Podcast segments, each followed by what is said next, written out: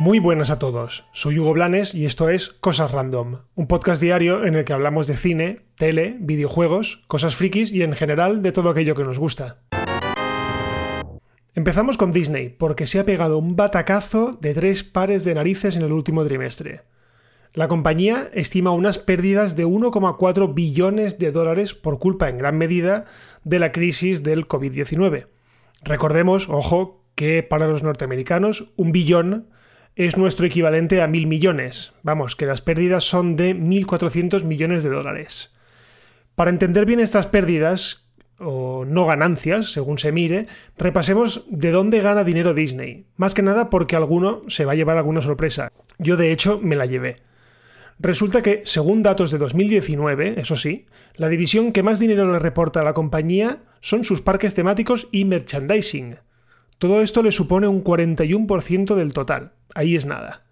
Yo particularmente creía que eran las películas, pero estaba completamente equivocado porque eso no es ni siquiera lo segundo que más dinero genera, ya que es su negocio de televisión lo que le genera un 36%. Ahí se incluyen las cadenas como ESPN, centrada en retransmisiones deportivas, y ABC, que es una de las cadenas privadas más vistas de Estados Unidos y es donde se emiten grandes éxitos como por ejemplo Anatomía de Grey, que cada jueves pues tiene millones y millones de personas delante de la tele. En tercer lugar, sí que tenemos el negocio cinematográfico con un 17% del total. Aquí se incluye Disney Animation, eh, Pixar, Marvel Studios y Lucasfilm. Seguro que hay otras, pero ahora no las recuerdo. Y por último tenemos el mercado del streaming, con solo un 6% un negocio que engloba la reciente plataforma Disney Plus y Hulu, que es una plataforma de streaming que de momento solo tiene presencia en Estados Unidos y de la cual Disney es accionista mayoritario. Entonces, ahora ya podemos entender por qué se ha pegado semejante batacazo. Si sus mayores ingresos vienen de los parques, pues mal van porque de momento están todos cerrados. Además, si su siguiente fuente de ingresos son las retransmisiones deportivas, pues peor todavía, porque ahora todas las grandes ligas norteamericanas están detenidas y de momento sin fecha de vuelta. En fin, una pasta se mire por donde se mire, pero bueno, parece que la luz aparece al final del túnel y que poco a poco pues se irá recobrando esa tan nombrada nueva normalidad. Veremos entonces. Y por cierto, en relación a esta noticia, el CEO de Disney, el nuevo CEO de Disney, Bob Chapek, ha hecho un donde dije digo, digo Diego, ya que sí están valorando lanzar algunas de sus películas en un servicio de Disney, digámoslo así, premium. Es decir, no lanzar las películas en Disney Plus, sino que plantean la posibilidad de que sea una especie de servicio de streaming independiente y en el que se cobre por el alquiler de dichos estrenos.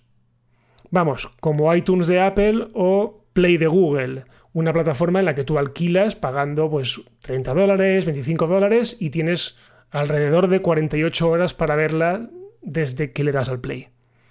De primeras, las películas que podrían lanzarse así, según palabras del propio CEO de la compañía, son Black Widow, la película en solitario de la Viuda Negra, que tendría que haberse estrenado la semana pasada, y Mulan, que estaba prevista para el pasado 27 de marzo y que más tarde se retrasó a julio. Pero vamos, tal y como ven el panorama de los cines y sabiendo de la experiencia de Universal con la segunda parte de Trolls, que como os comenté el otro día ha ganado un montón de dinero con este sistema, yo no descartaría que se atrevieran a dar el paso.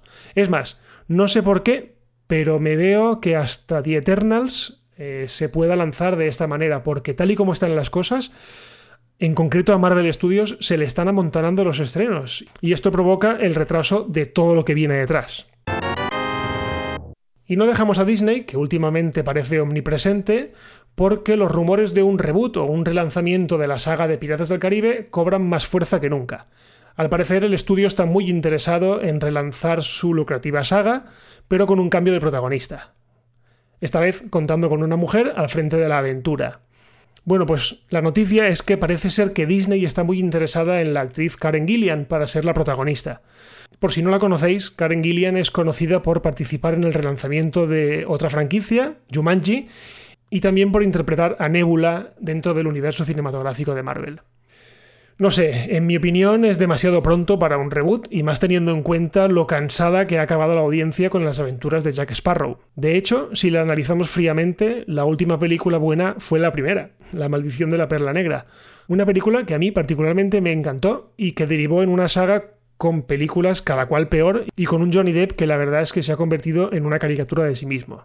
Aunque también he de reconocer que disfruto mucho con las dos primeras secuelas, y el resto pues ya me dan bastante más igual, eh, dándome hasta vergüenza ajena. No sé, yo creo que debería dejarse reposar un poco la franquicia, pero es algo que seguro que no van a hacer porque hasta las más malas recaudaron un pastón. Y por último, os traigo una de esas efemérides que nos hacen sentir viejos. Y es que ayer, día 6 de mayo, se cumplieron 16 años de la emisión del último episodio de la mítica serie Friends para mí, una de las mejores sitcoms de la historia y una serie que no me canso de ver una y otra vez. Además es que me sigo riendo con ellos como el primer día, pese a que algunos de los chistes, pues bueno, se quedan ya un poco fuera de lugar, pero bueno, sigue siendo la mejor.